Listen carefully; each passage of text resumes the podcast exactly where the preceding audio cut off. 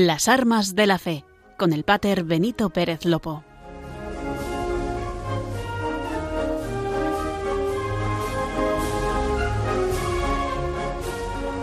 Muy buenas noches a todos los oyentes de Radio María. Reciban un cordial saludo. Comenzamos en este precioso viernes el programa de las armas de la fe. Y como cada viernes queremos acercarnos a la realidad y al día a día de nuestro arzobispado castrense de España. Me acompaña un viernes más de binomio inseparable, María Esteban, quien nos ayudará a lo largo de este programa. Buenas tardes, Pater, y un viernes más. Buenas tardes también a todos los eh, oyentes de Radio María y de las Almas de la Fe, a los que envío un saludo muy cariñoso. Pues continuamos con esta serie de programas donde les hablamos de los valores y de las virtudes de los hombres y mujeres que sirven a España en el ejército de tierra, en el arzobispado, en el ejército del aire, la Armada y aquellos que también lo hacen en la Guardia Civil y Policía Nacional. Ellos forman un grupo grande que junto a sus familias son los fieles por derecho propio de esta iglesia castrense que peregrina en España. Y como en los anteriores programas, pues les queremos lanzar una pregunta inicial. Si les hablamos de excelencia profesional, ¿qué pensarían? ¿Ejercen la excelencia profesional hoy en día como eran en sus trabajos aquellos que ya están jubilados?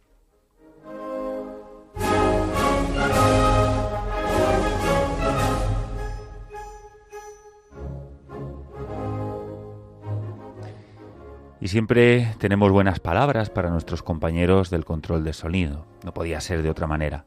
Ellos sí que ejercen la excelencia profesional. Y lo hacen además con un sentido sobrenatural, que es precisamente de lo que queremos hablarles a lo largo de todo este programa. Esta tarde nos acompaña Javier Pérez.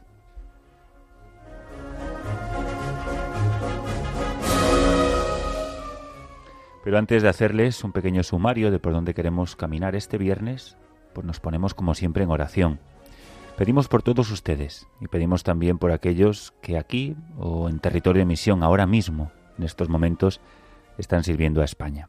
Cogemos el timón y antes de zarpar rezamos. Larga trinquete en nombre de la Santísima Trinidad, Padre, Hijo y Espíritu Santo, tres personas y un solo Dios verdadero, que sea con nosotros y nos guarde, que acompañe y nos dé buen viaje a salvamento y nos lleve y vuelva a nuestras casas.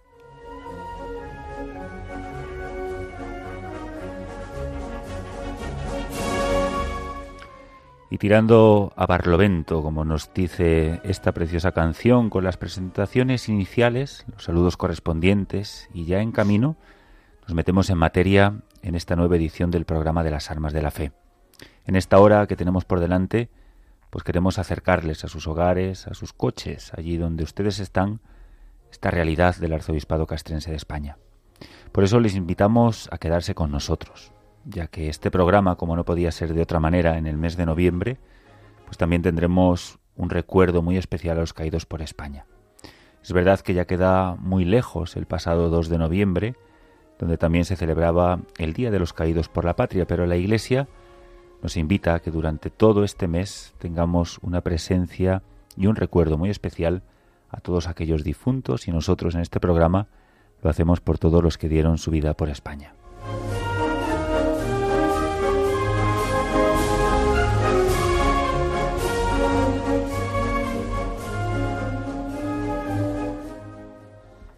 Aún así, queremos en esta edición dedicarles también un minuto de oración y recogimiento. Ya decíamos en el programa anterior que la oración es nuestra mejor arma para la fe. Por eso, conociendo la bonita historia del toque de silencio, traeremos a este espacio a todos aquellos que dieron su vida por España en cumplimiento del deber. Hoy el programa es muy musical, o al menos pretende serlo. Nos acompañará esta noche pues una voz muy conocida en Radio María. Por esa razón, bueno, pues no quería mejor, no quería venir, o mejor dicho, prefería ceder el testigo a otro compañero. Finalmente le convencimos y nos acompañará el teniente en la reserva, don José Vicente Molina. ¿eh? Lo conocen de su fabuloso programa Clásicos en Radio María, Clásica en Radio María, que realiza junto a María José López. En ese espacio pues abarca todos los periodos de la música culta, desde la Edad Media, Barroco, Clasicismo, Romanticismo, Impresionismo, hasta el presente siglo. Y lo más bonito de ese programa, bueno, pues es que nos ayuda a encontrarnos con Dios por medio de la música. Pues hoy, aunque ya pasamos la fiesta de Santa Cecilia, pues qué mejor invitado. María Esteban nos traerá en este viernes la vida de Santa Cecilia, quien es patrona de la música en el Arzobispado Castrense de España, de la música militar.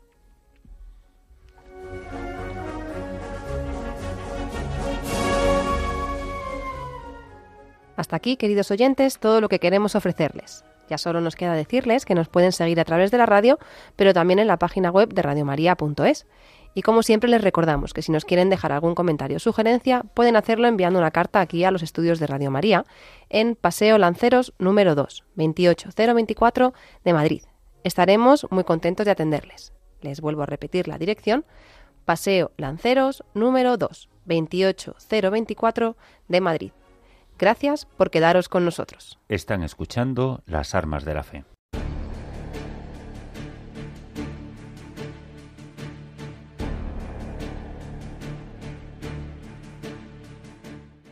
Capellanes al servicio de las Fuerzas Armadas.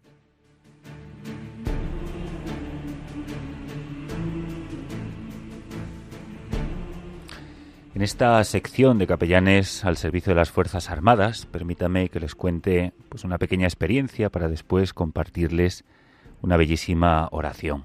Recién ordenado sacerdote, hace ya ocho años, mi primer destino fue la ciudad de San Fernando, conocida también como la Real Isla de León. Allí pasé destinado a la Escuela de Suboficiales de la Armada y allí me encontré con la iglesia, a mi juicio, más bonita e impresionante de este arzobispado castrense de España, el Panteón de Marinos Ilustres. Recuerdo que el primer día me encerré en aquella iglesia y me puse a caminar, leer y ver todos y cada uno de los panteones que allí alberga, sus nombres, sus historias y sus fechas. En definitiva, nos podemos encontrar con hombres ilustres que han forjado la historia de nuestra patria. Pero de todo lo que pude ver, bueno, fue una placa con la oración más marinera, patriótica y humana, lo que más me llamó la atención de aquella impresionante iglesia. Estas cosas es verdad que ahora, bueno, pues ya no se estilan, pero una sociedad que no guarde agradecimiento a los que dieron su vida por la patria, pues no tiene visos de continuidad, se estanca. Por eso quisiera compartirla con ustedes. Esa enorme placa de letras talladas decía así. Acuérdate, Señor, de los ilustres y beneméritos marinos que vivieron intensamente para la patria o que dieron por ella su vida. Acuérdate, Señor, de los esclarecidos jefes de la Armada, que un día fueron los dominadores del mar y los primeros que descubrieron, reconocieron y conquistaron remotísimas regiones y apartadas islas dando a la Iglesia de Cristo innumerables pueblos. Acuérdate, Señor, de lo que después de suscar todos los mares vinieron a encerrarse en estos monumentos funerarios, y de los que, arrebatados por los azares de la mar y de las batallas, quedaron sus cuerpos en los abismos o en lejanos países. Todos pagaron el tributo debido a la muerte, pero se muestran a las generaciones que le siguieron como abanderados del valor, de la audacia y de la cultura, siendo la admiración de todas las potencias marítimas. Acuérdate, Señor, de los ilustres generales, almirantes, jefes, oficiales y suboficiales de la Armada, cuyos nombres eternizan en este ámbito, con caracteres indelebles, gloria inenarrable, piedad, patriotismo y demás excelsos merecimientos, todo para la gloria del nombre español. Acuérdate, Señor, de las clases de marinería y tropa, y de los marineros y soldados que siguieron con lealtad las banderas de la patria, y fueron conducidos por los precarios capitanes que aquí reposan. En caridad, acuérdate también, Señor, de los enemigos que murieron luchando contra nosotros en combate con nobleza y honor. Dales la gloria eterna.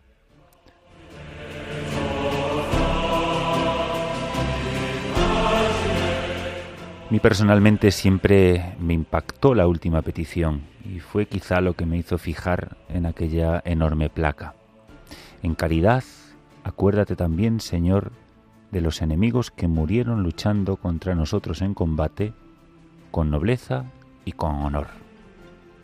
Después de rezar con esta preciosa oración, eh, marinera, humana y tan cristiana, les traemos la bonita historia de una melodía que ustedes, eh, queridos oyentes, ya conocen muy bien, ya que es la que nos acompaña en la sección de Bajo la bandera de Jesús. También, si algún oyente presenció una rendición de honores a un muerto por la patria, una persona ilustre o un funeral militar, seguro que habrá escuchado esta melodía, lo que se conoce como toque de silencio o simplemente el silencio. Este toque de silencio, al escucharlo, pues nos hace un nudo en la garganta y nos trae quizá lágrimas a los ojos. La melodía que escuchamos en las ceremonias militares para conmemorar y rendir homenaje a los muertos por la patria se remonta a la guerra de secesión de los Estados Unidos. El toque de silencio, ese himno solemne que invoca a los héroes para rendirles el mayor de los respetos, tiene una historia detrás que pocos conocen y que tiene su origen en la guerra civil de los Estados Unidos, pues también llamada guerra de secesión, entre 1861 1865. La historia relata que durante la guerra entre los ejércitos confederados y de la Unión en Estados Unidos, el capitán del ejército de la Unión, Robert Ely, que estaba a cargo de sus hombres cerca de la localidad de Harrison's Landing, en Virginia, escuchó los quejidos de un soldado que estaba malherido en el campo de batalla. Ante total desconocimiento del bando de aquel hombre en agonía, decidió arriesgarse y llevarlo hacia un lugar en donde pudiera recibir atención médica.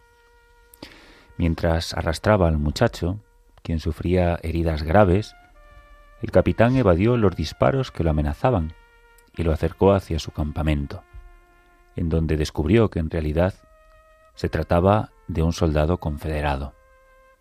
De todas maneras, el hombre habría muerto, y cuando el capitán encendió una lámpara y pudo apreciar con nitidez el rostro del fallecido, quedó atónito. En la penumbra pudo contemplar que se trataba de su propio hijo, quien estaba estudiando música en el sur cuando estalló la guerra, y sin mencionárselo a su padre, se había enlistado en el ejército confederado.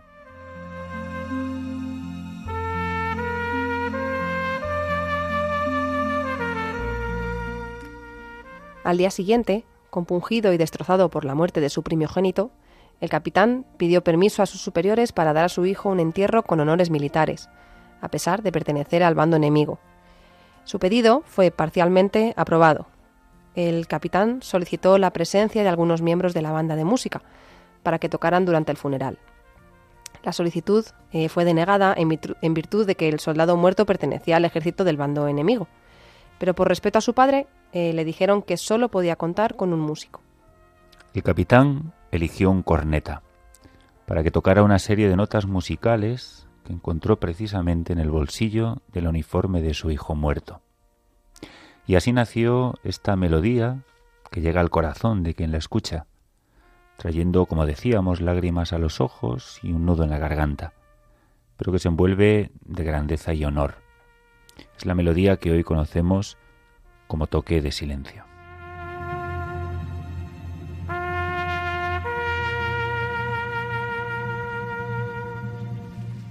La letra dice así, El día ha terminado, se fue el sol de los lagos, las colinas de los cielos, todo está bien. Descansa protegido, Dios está cerca, la luz tenue oscurece la vista y la estrella embedece el cielo. Brillando luminosa desde el cielo, acercándose cae la noche agradecimientos y alabanzas para nuestros días debajo del sol, de las estrellas debajo del cielo. Así vamos, esto sabemos, Dios está cerca.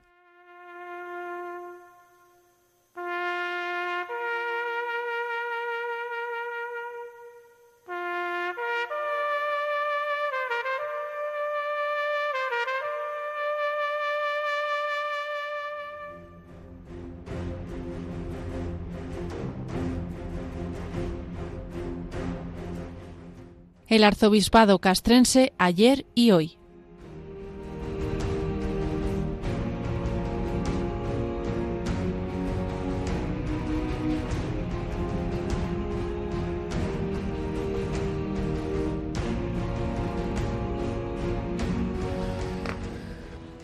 Desde el comienzo de la Sagrada Escritura, en el libro del Génesis, se nos revela el sentido del trabajo.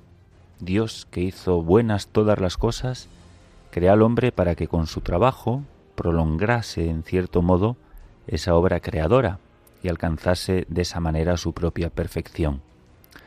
Sabemos que como consecuencia del pecado, el trabajo está acompañado de fatiga y muchas veces de dolor.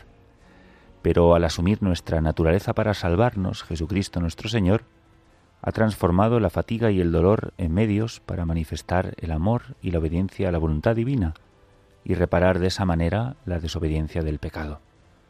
Así vivió Jesús durante seis lustros.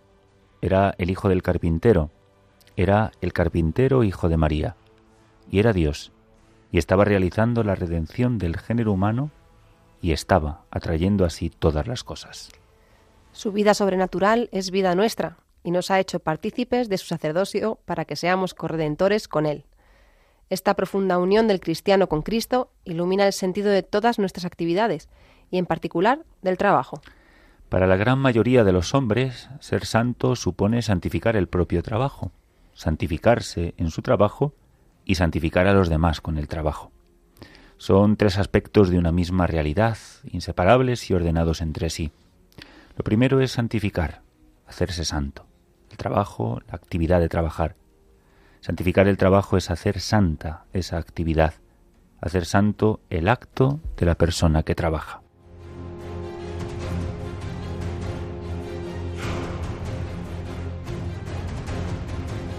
Como decía San José María Escribá, pon un motivo sobrenatural a tu ordinaria labor profesional y habrás santificado el trabajo.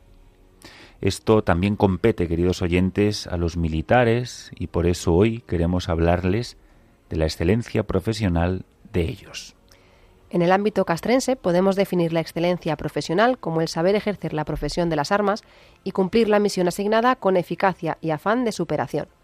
Implica poseer unos conocimientos actualizados y usarlos convenientemente en el momento oportuno, aprovechando todos los recursos disponibles. En las Reales Ordenanzas para las Fuerzas Armadas, en su artículo 20, habla de la excelencia profesional con un lenguaje duro, pero sincero, al decir que el militar cuyo propio honor y espíritu no le estimulen a obrar siempre bien, vale muy poco para el servicio. El llegar tarde a su obligación, aunque sea de minutos, el excusarse con males imaginarios o supuestos de las fatigas que le corresponden, y el contentarse regularmente con hacer lo preciso de su deber, sin que su propia voluntad adelante cosa alguna, son pruebas de gran desidia e ineptitud para la carrera de las armas. El militar debe estar moral, física, intelectual y técnicamente preparado para ser eficiente en su trabajo, adaptándose a la evolución constante de la sociedad y del ejército. La formación de un militar no acaba nunca, le exige mantener a lo largo de toda su vida el interés y el esfuerzo para mejorar. El padre Antonio Exímeno, profesor primario del Real Colegio de Artillería, decía a sus alumnos, Si pensáis que a este honroso uniforme estaba anexo el desprecio del estudio, la galantería en el trato, la conquista de los estrados o el poco respeto a las cosas de religión, os, equivocasteis, por cierto. Quien camina en el servicio sobre estas ideas, o llora desconocido en un rincón su poca fortuna, o si el favor le promueve a los gratos que no merece, echa al fin un borrón sobre el escudo de su familia y sobre las armas de su rey.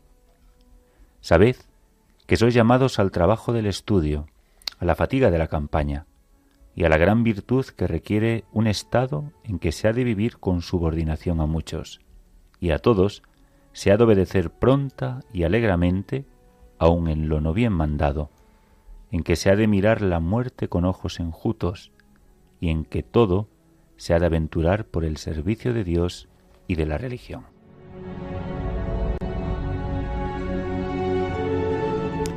Por esta razón, el militar, como cualquier otro, no puede ser conformista ni limitarse a cumplir lo preciso de su deber.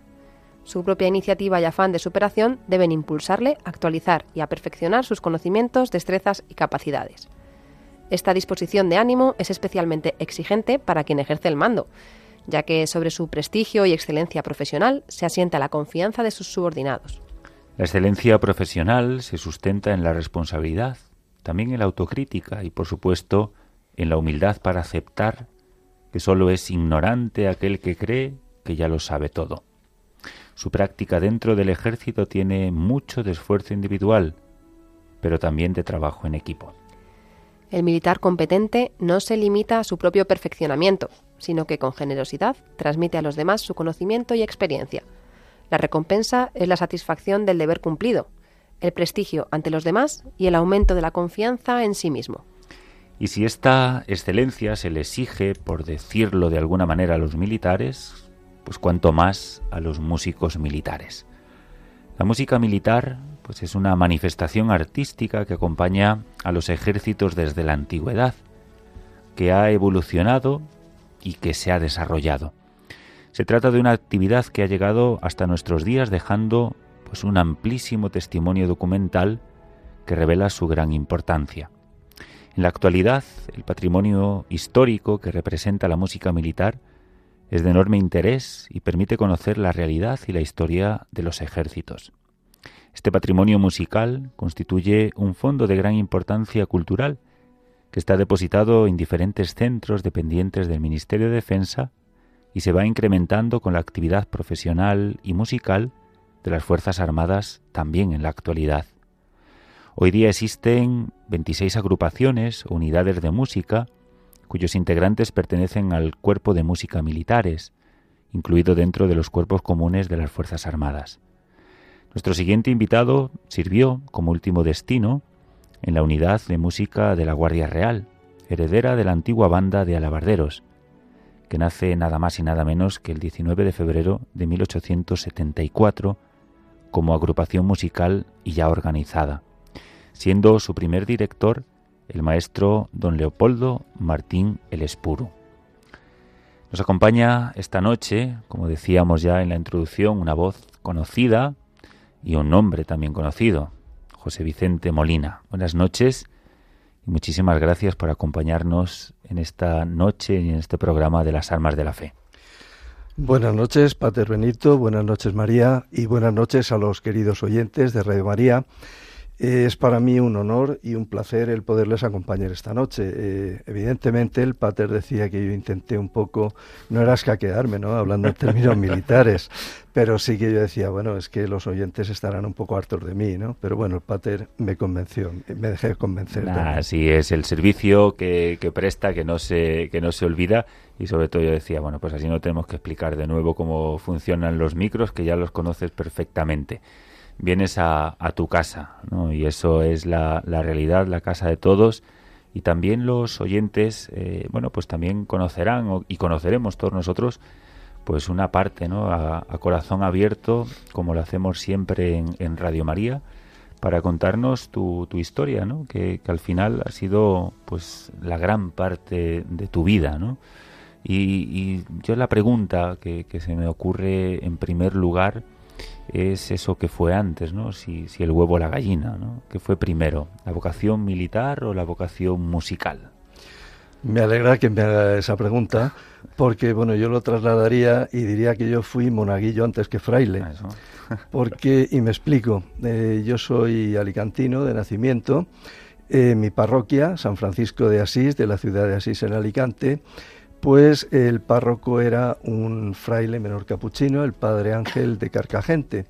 Y este padre había estado misionero en Colombia, en Sudamérica y tal, y volvió allí, creó un barrio para, familias humildes que, que, venían a la ciudad de los pueblos pues a trabajar y había escasez de vivienda.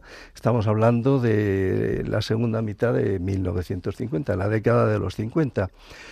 Y bueno, pues ahí en ese barrio pues fueron mis padres a vivir, allí nací yo también y me crié. Entonces a los ocho años, siete, ocho años, yo era eh, monaguillo del Padre Ángel. Además iba a misa de 8 de la mañana, ¿eh? Madrugador. Todo el año.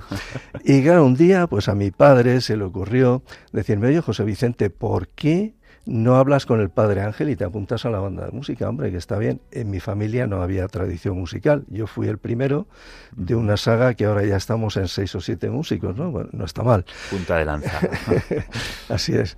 Y bueno, la cuestión es que hablé con el padre Ángel un día después de la misa de 8 de la mañana, entonces eh, cuando él ya se estaba, estaba guardando la casulla y todo esto y tal, pues abrió un cajón y sacó un método de solfeo que mucha gente habrá oído, ¿no? El Hilarión Eslava, la primera parte, y entonces ahí en la sacristía me dio mi primera clase de música y me puso mis deberes. Me dijo, bueno, mañana cuando vengas a ayudarme a misa, antes de misa me, me das la lección y tal. Y así lo hice. Y bueno, la verdad que a mí eso me, apasionó. Yo que en esa época era, bueno, ahí aún era pequeño, ¿no? Pero eso me abrió las puertas para cuando luego fui un poco mal, mal estudiante, en la época de la adolescencia, la música fue mi, mi tabla de salvación. Sin duda. Sí, porque al final eh, la música pues requiere de, disciplina, de apertura y, bueno, de elevación. Hablaremos después a, continuación. ¿Con qué años eh, ingresaste en el ejército, ¿no? ¿O ingresaste ya directamente como músico militar? ¿Cómo fue el ingreso? ¿Cómo fue ese pasada y superada la adolescencia, esos malos años, por así decirlo, de estudios, ¿no? ¿Cómo te reencuentras de nuevo con la música?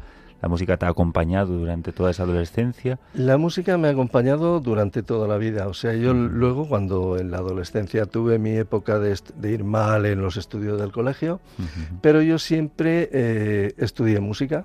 Era disciplinado para estudiar la música, me ponía a tocar el clarinete y, y se me pasaban las horas. Y, y, bueno, y la verdad que adelantaba. Entonces eso me motivaba mucho, ¿no?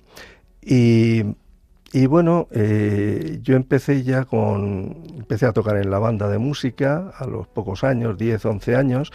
mi, mi, primer maestro, aparte del padre Ángel, pues allí en la banda el director era un músico militar retirado, un brigada músico, don Mariano, entrañable, queridísimo para mí, clarinete también. Y entonces él nos contaba una serie de historias, eh, cómo se vivía la música en el ejército, eh, me hablaba mucho de la banda de alabarderos, de las oposiciones para entrar en la banda de alabarderos, tal. Y a mí eso me, fascinaba. De hecho, de esa época de Don Mariano salimos tres músicos militares, de un trompeta, Julián, un saxofón, Miguel y un servidor. Y bueno, pues eso para mí fue, vamos, fue... Y bueno, ingresé en el ejército en 1976, con 17 años para 18. Ingresé por oposición, eh, entonces era el servicio militar obligatorio, pero creo que estaba en torno a los 20 años.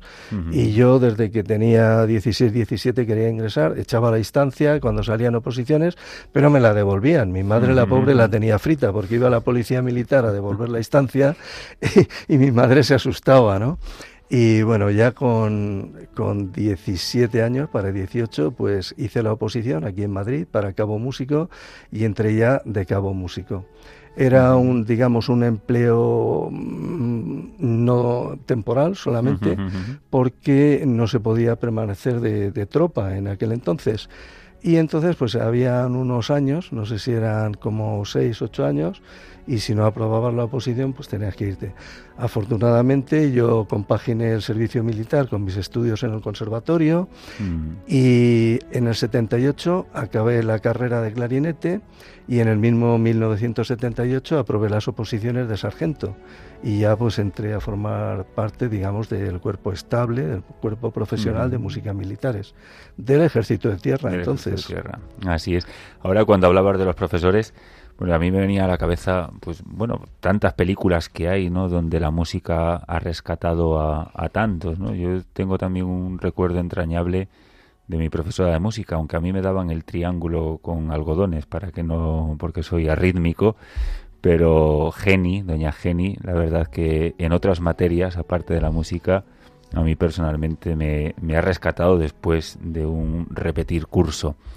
Eh, a partir de ahí, una vez que, ingresas como, como cabo, ¿no? Es sorprendente, ¿no? La, la providencia, como desde Monaguillo, simplemente por un comentario, una sugerencia de un padre, un sacerdote que escucha, un director que atiende y que va metiendo poco a poco una, una vocación. Eh, a partir de ahí, con esos poquitos añitos, con esos 17 años, eh, también la pregunta que, que, nos puede surgir a todos los oyentes, bueno, músico militar es militar, ¿no? De hecho, aquí trajimos a, a a muchos, ¿no? Eh, invitados que han pasado por otros empleos, por, muchos destinos. ¿Cómo es eh, la carrera ¿no? militar de un músico? ¿no? ¿Tiene también una permanencia en destinos? ¿Se varía mucho respecto a, los diferentes acuartelamientos del ejército de tierra? ¿Cómo, cómo sigue ¿no? el proceso, digamos, de, un músico en toda su carrera? Bueno, la verdad que eh, el ejército, aquel que yo entré en 1976, pues ha evolucionado mucho para bien con respecto de, del actual, ¿no?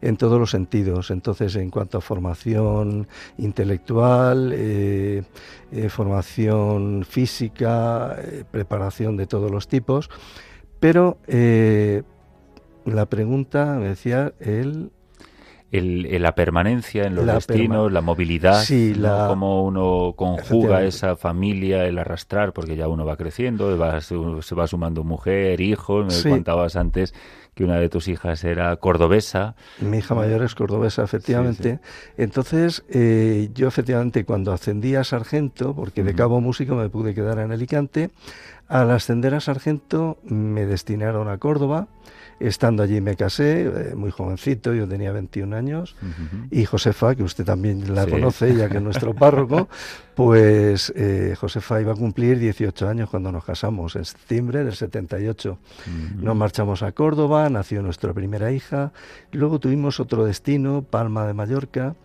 y de Mallorca ya vinimos a Madrid, a la banda real, destinado pues en el 86. Uh -huh. El segundo hijo nació de camino, de, de Mallorca a Madrid, uh -huh. nació en Alicante, porque estábamos un poco apoyados ahí con la familia, ¿no? Y luego los, los, otros tres son madrileños, ¿no? Uh -huh. Pero sí que eh, tiene, hay unos cambios de destino, porque eh, más hoy en día que hay puntos también para, digamos, hay que hacer una serie de, de requisitos para poder ascender uh -huh. y todo esto, entonces el cambio de destino también suma puntos, ¿no? Yo he permanecido 33 años en la unidad de música de la Guardia Real, de los que, vamos, eh, todos los años, ¿no? Desde que entré en el 76 eh, he sido muy feliz como músico militar, pero bueno, eh, esta es la realidad. Si hay cambios de destino, mi mujer, eso sí, le tengo que dar las gracias a Josefa porque siempre me ha acompañado. Ella hasta que no llegamos a Madrid ya estábamos, digamos, afincados, llevamos varios años, no comenzó a trabajar, o sea, ella en cierto modo ha sacrificado su carrera por sí. mí, ¿no? De lo cual estoy muy agradecido. En este programa hemos tra trajimos muchas veces a, militares, pero queremos traer especialmente un día a mujeres de militares o maridos de militares, ¿no? que también existen, eh, sobre todo por, por el, la, la, labor fundamental ¿no? de acompañar a sus militares, eh, a sus esposos, a sus maridos, a sus cónyuges en definitiva, en esa carrera y ser bueno pues un sustento de, de la familia y de la propia vocación de servicio. Otra de las preguntas que, que, se pueden estar haciendo nuestros oyentes, que también nos hacemos nosotros, ¿no? es que al estar insertos, bueno, pues en una jerarquía militar, uno ve los desfiles y, ve que, que, van escalafonados, ¿no? Eh, ¿Cómo se agrupa una banda musical? ¿no? Es decir, ahí el cabo, bueno, toca con el sargento, ¿no? El binomio del que tanto habla la infantería, pues se conjuga perfectamente en las unidades de música militar, ¿no? Cómo es la, el día a día, ¿no? De tantos empleos, de tantos instrumentos, pero para que todos suenen a una, ¿no? Que eso en definitiva es lo que logra cualquier batallón, pero también una unidad de música militar, ¿no? Bueno, eh, la unidad de música yo creo que, eh, que está muy bien estructurada, muy bien pensada, en, en el sentido de que nosotros somos militares, lógicamente somos disciplinados, pero eh, ante todo estamos al servicio de, de la patria y de la música. Entonces, nuestra estructura es musical, ¿no? En, en, el orden militar, cuando hay que actuar, pues actuamos como militares que somos, pero digamos que ante una partitura lo que prima es, es la música, no, no la graduación militar. Yo tengo un detalle muy que contar, una anécdota muy que a mí me, ayudó mucho, pues en mi primer destino de cabo músico en la música de Alicante, pues yo era cabo clarinete, habían varios suboficiales, si no recuerdo mal, como seis o por ahí, y el suboficial más antiguo clarinete era también el más antiguo de la banda, el subteniente Blas, Blas Bañuls, y era el solista, el clarinete solista de la banda. Y cuando vio que yo llevaba mm, pues un año, año y pico, quizás menos de un año, pues eh, vio mi, mi, forma de trabajar, de estudiar y tal, le dijo al comandante director, le dijo, bueno, eh, mi comandante, le voy a pedir permiso que el cabo Molina, eh, toque los solos, al menos en los ensayos y tal, para que se vaya formando para la posición. O sea, yo le estoy muy agradecido al subteniente Blas por eso, porque fue un detallazo y bueno, allí todos los demás suboficiales, que yo era el, el, último mono, pues tuvieron la, delicadeza de, cederme a mí el puesto para que yo eh, cogiese experiencia. O sea, eh, fíjese qué detalle, ¿no, Pater? Sí, sí, sí, Sin duda, otro eslabón más, ¿no? ¿Cuántos personajes, personajes ilustres, ¿no? Que hablábamos antes de marinos ilustres, pero personajes músicos ilustres que han formado parte de la historia también musical de, los ejércitos y que han ayudado, ¿no? Que, que no solamente que se quedaran en ello, ¿no? sino traspasar ¿no? y trasladar esa vocación de, servicio y esa ayuda ¿no? para que, alguien pues todavía eh, inexperto, por así decirlo, o, con ciertos miedos de, enfrentarse siempre a lo público pues pueda entrar en tablas, ¿no? Y, y eso nos conduce a, a, la siguiente pregunta, ¿no? Nos hablaba de los ensayos. ¿Cómo es el día a día de un músico militar sin actos? Es decir, en el cuartel, ¿no? Imagino que la jornada laboral, aunque ya ahora en este estado de, reserva, pero que la jornada laboral será muy intensa en cuanto a ensayos, estudio, formación, etcétera, ¿no? Así es. Eh, además ahora eh, tenemos también la, la, cuestión de las pruebas físicas, que son una vez al año. Eh, que en principio nos parecía un poco una tontería, ¿no? Pero realmente nos ayuda a mantenernos en forma porque pide unos mínimos, digamos que son asequibles, lo cual eh, nos ayuda pues a, estar más al día, ¿no? A hacer un poco de gimnasia. Luego hay partes de ensayos en conjunto, ensayos por grupos, por cuerdas, viento madera, viento metal, percusión. Y también está eh, estudio individual. También hay que dedicar un tiempo al estudio individual porque en las obras a veces hay pasajes que son complicados y que no vale con el leerlos de arriba abajo en la hora del ensayo. Hay que llevarlos aprendidos y a lo mejor dedicarle pues un tiempo, más o menos, ¿no? Depende de, cada cual. Entonces eh, la jornada más o menos se se, se hace así, de ese, de ese modo, ¿no? Ahí está la excelencia profesional, precisamente.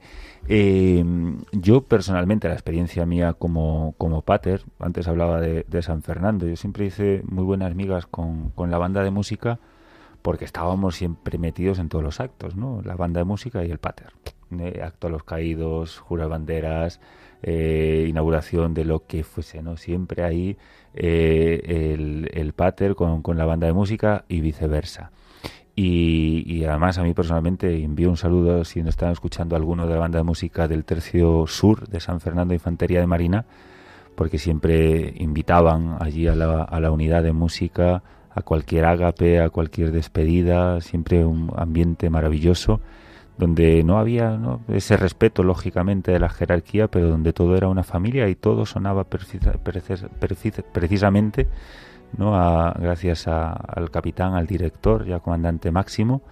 Y, todo ello, es, la verdad es que es fabuloso. ¿no? Y, esa relación de, del pater con la banda de música, este programa de las armas de la fe, ¿no? ¿Cuál es tu experiencia de, del pater ¿no? en las unidades por las que has pasado, en, en esa ayuda y en ese servicio religioso. ¿no? ¿Qué nos podrías decir de él? Bueno, sí es cierto, como, como bien decía usted, que el pater y los músicos tenemos plaza fija en todos los actos. Y la verdad que eso pues nos lleva a, pues a confraternizar. Yo la una anécdota también que tengo pues es que las últimas veces haciendo el Camino de Santiago con la Guardia mm. Pues el pater en una ocasión me pidió, oye, ¿por qué no tocas el órgano? Y yo dije, pater, que no sé tocar el órgano. Pero bueno, eh, al final acabé tocando el órgano, no sé cómo, y no sabía ni encenderlo, pero al final sonó la cosa, ¿no?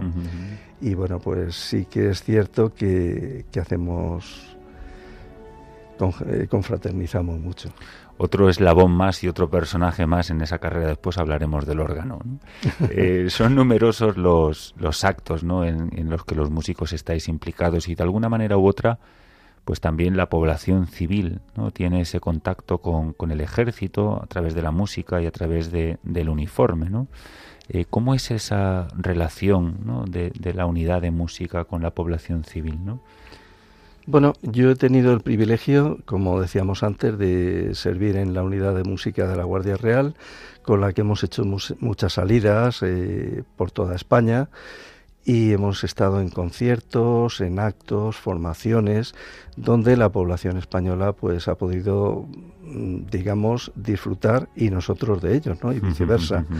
Eh, recuerdo conciertos pues tanto en Galicia como en Cádiz, como en Huesca, por ejemplo, que es una provincia que se habla poco de ella, Teruel, o sea, yo he estado en casi toda España y en contacto con mucha gente. Y aquí en Madrid, en los ciclos de conciertos que desde 1988, si no me falla la memoria, se organizan en Palacio con el título de Primavera Musical en Palacio. Ah, y que son en la Plaza de Oriente, en la fachada de Palacio.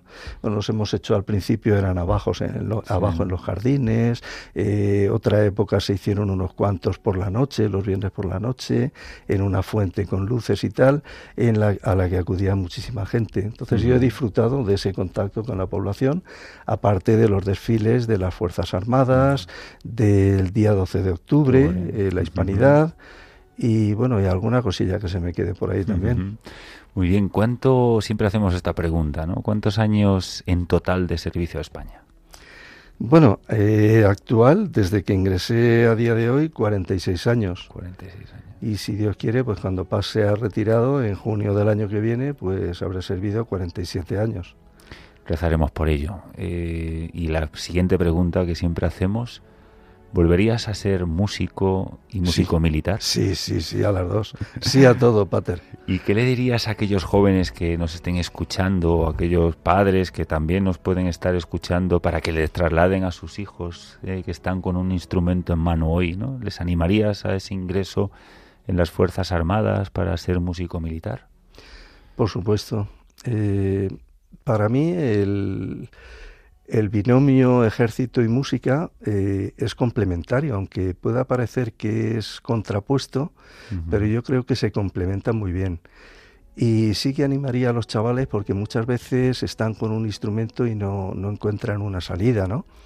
Y la verdad que las Fuerzas Armadas hoy en día ofrecen un, pues un, un, ámbito muy, muy bueno, ¿no? Y una, un, un futuro, hay un futuro para esos chicos impresionante. Yo creo que sería una buena salida.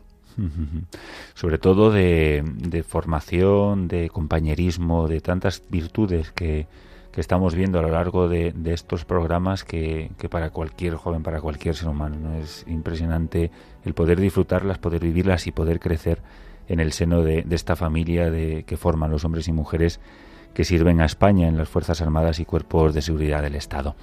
Una vez pasada a la reserva, pues vemos que, tampoco paras, ¿no? Radio María, los podcasts de las Almas de la Fe, que eres el encargado de, subirlos, el coro de la parroquia Castrén Santa María de la Dehesa, el órgano también en la parroquia, además continúas formándote, ¿no? ¿Dónde sacas tiempo? Bueno, eh, saco tiempo, pues gracias a Dios, pues voy, voy haciéndolo conforme puedo. ¿eh? Los, eh, voy un poco pillado, ¿no? La verdad que pero atiendo lo urgente, lo va saliendo. Estoy estudiando órgano, como bien sabe usted, eh, estoy haciendo segundo curso de órgano en el Conservatorio Arturo Soria, aquí en Madrid. Y bueno, me invitaron a ello, me veía totalmente incapaz, incapaz, pero yo no sé por qué al final he llegado ahí. Y bueno, lo estoy consiguiendo con mucho esfuerzo, con mucho trabajo, como usted ve. Mm. Y le voy, a, le voy a contar una anécdota porque se lo dije a mi madre y como mi, mi madre me conoce mucho, ¿no? Mi, Bueno, mi padre también, mi padre ya falleció, y mi madre que vive en Alicante, en una residencia, Pues cuando le conté cómo estudiaba el órgano y aquí en la parroquia y tal, y también le conoce a usted por las misas de Radio María, desde la parroquia. Y sabe lo que me dijo, dice, pobre Pater Benito, le tienes aburrido allí con el órgano todo el día. todo, todo lo contrario, la verdad es que da gusto caminar y pasar en cualquier momento por la parroquia y escuchar siempre de, de fondo el, ahí a José Vicente que está ensayando, ¿no? que está estudiando, pero a, su vez pues también armoniza, ¿no? La oración siempre nos, nos eleva y yo pienso también en, en mi madre y ya te voy a hacer la última pregunta, ¿no? Con esa excelencia profesional, porque mi madre siempre me dice que, que no canto, no que debo cantar, ¿no? ¿Tú conseguirías que tu párroco lograse tonar correctamente o lo que la naturaleza no da Salamanca no presta? No, la, la naturaleza sí da. Yo ya lo, lo, comentamos una vez y no es que usted tenga mal oído, lo que pasa es que no nos hemos parado a buscar el, el tono con el órgano, pero yo le invito a que una mañana que usted tenga cinco minutos y yo estoy allí al órgano, pues suba y diga, José Vicente, vamos a probar la voz y yo voy a buscar el tono y, verá cómo lo hace fenomenalmente, no va problema. Haría excelentemente feliz a mi madre.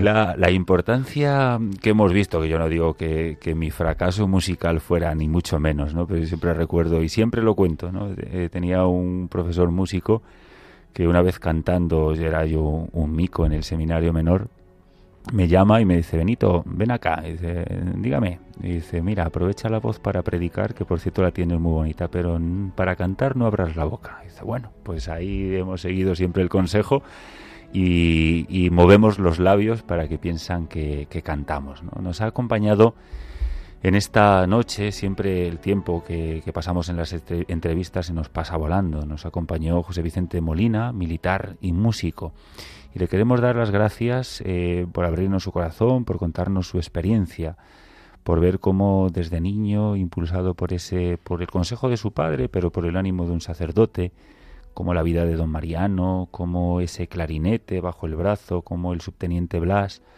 como tantas y tantas personas, eh, bueno, pues y gracias a Dios, ¿no? Le han ido ayudando, guiando y también con la excelencia profesional pues ha llegado a ser un militar eh, de carrera y sobre todo un músico excepcional, cargado de otras virtudes que lo hacen también salir de, su estado de confort ¿no? para ceder a, su tiempo a los demás y sobre todo su sabiduría o aquello que ha adquirido a lo largo de los años y ponerlo al servicio de los demás, ¿no? como director del coro parroquial de la dehesa, como organista, como acompañante, como querramos llamarlo y definirlo. Por eso que gracias por tu entrega y gracias por estar también esta noche con nosotros. Muchas gracias, Pater, pero tampoco es para tanto, ¿eh? no se pase. no, es verdad y, de verdad que, de corazón. Muchísimas gracias. Nos acompañó en esta noche eh, José Vicente Molina.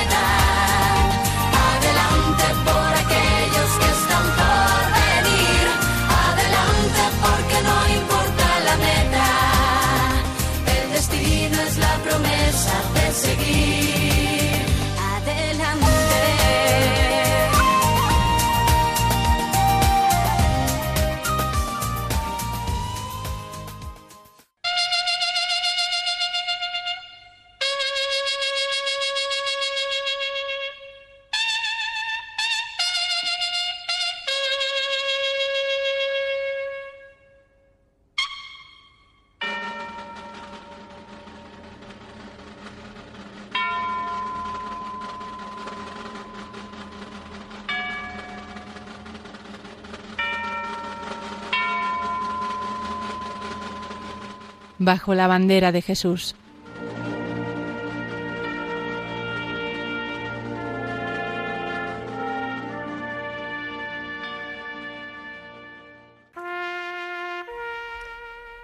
Uno de los patronazgos más populares en el mundo castrense es el de Santa Cecilia, así que aprovechando que el día 22 de noviembre se ha celebrado su festividad, vamos a dedicarle unos minutos. Santa Cecilia es la patrona de los músicos, así que como no podía ser de otra forma, también lo es de las unidades de la música de las Fuerzas Armadas, la Guardia Civil o la Policía. El patronazgo de Santa Cecilia sobre la música comienza en 1584, cuando se funda la Academia de la Música de Roma bajo los auspicios del Papa Sixto V, que la pone bajo la protección de Gregorio Magno y Santa Cecilia. Hay varias hipótesis sobre la relación que tenía Santa Cecilia con la música, el Papa que la nombró patrona dijo de ella que había demostrado una atracción irresistible hacia los acordes melodiosos de los instrumentos. Su espíritu sensible y apasionado por este arte convirtió así su nombre en símbolo de la música.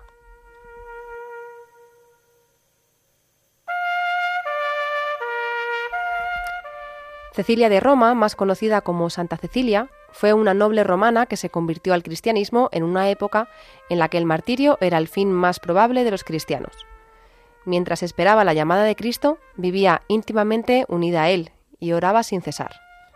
Sus padres la prometieron con Valeriano, pero logró que su marido respetase su virginidad y también él se transformara al cristianismo. Valerio fue bautizado por el Papa Urbano y adjuntado con su hermano Tiburcio, asimismo transformado, dio sepelio a los mártires de la persecución de Turco Almaquio. Denunciados por esta práctica, los dos hermanos fueron degollados. Cecilia fue asimismo denunciada y sentenciada a ser lanzada al fuego de las termas de su casa, pero salió indemne. Turco Almaquio ordenó entonces que fuera decapitada. Cecilia, herida en tres ocasiones con el hacha, murió tras tres días de agonía. El Papa Urbano, ayudado por sus diáconos, sepultó a la mártir y consagró su casa como basílica.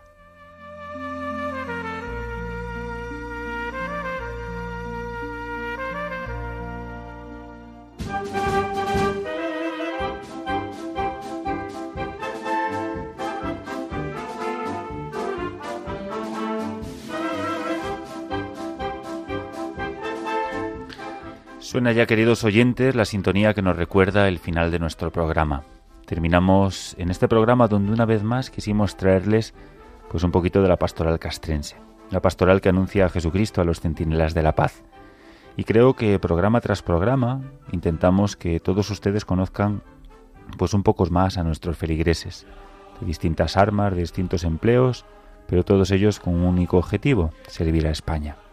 Durante esta hora les hablamos de virtudes y de valores, aquellos que están llamados a portar nuestros centinelas y artesanos de la paz, nuestros ángeles custodios, los hombres y mujeres que sirven a España en las Fuerzas Armadas y cuerpos de seguridad del Estado.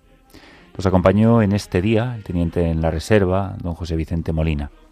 Pudimos no solo conocerle, que ya le conocíamos, sino también ver su visión de este espíritu de la excelencia profesional a través de la música, en el servicio a España como músico militar. Ver cómo lo fue cultivando, cómo surgió esta vocación y cómo a lo largo de toda su carrera militar pues pudimos seguirle cada uno de sus pasos y creo que caímos en la cuenta una vez más de algo que sabemos pero que no sé siempre bien recordarlo. Los valores y las virtudes nunca debemos bajar la guardia en ellas, sino que todos los días necesitamos cultivarlos para que estos siempre crezcan y siempre vayan a más. Bajo la bandera de Jesús pudimos acercarnos a Santa Cecilia, patrona de los músicos militares, que en este pasado 22 de noviembre todas las unidades militares pues sacaron un hueco en sus agendas para dedicarlos a la oración, con la Santa Misa y también regalar a sus unidades, a los demás componentes, pues con algún concierto y un momento lúdico festivo. Les recordamos que pueden volver a escuchar este programa eh, a través de los podcasts de Radio María o en la web de radiomaria.es. Y si nos quieren dejar algún comentario o sugerencia, nos pueden escribir aquí a los estudios de Radio María, en Paseo Lanceros número 2, 28024 de Madrid. De nuevo les repito la dirección, Paseo Lanceros número 2, 28024 de Madrid. Continuamos la programación de Radio María con sus informativos. Nosotros nos volveremos a escuchar, si Dios quiere, el próximo viernes 9 de diciembre a las 9 de la noche, las 8 en Canarias. Hasta entonces, como no puede ser de otra manera, les damos las gracias de corazón por acompañarlos y les pedimos que no dejen de rezar por nuestro arzobispo, por todos los capellanes, por nuestros seminaristas.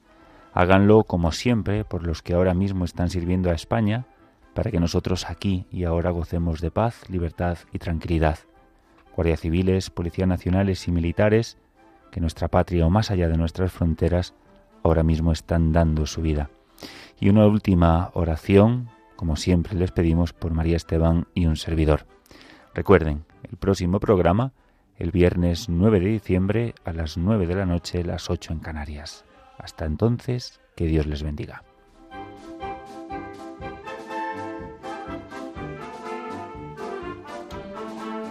Han escuchado Las Armas de la Fe con el Pater Benito Pérez Lopo.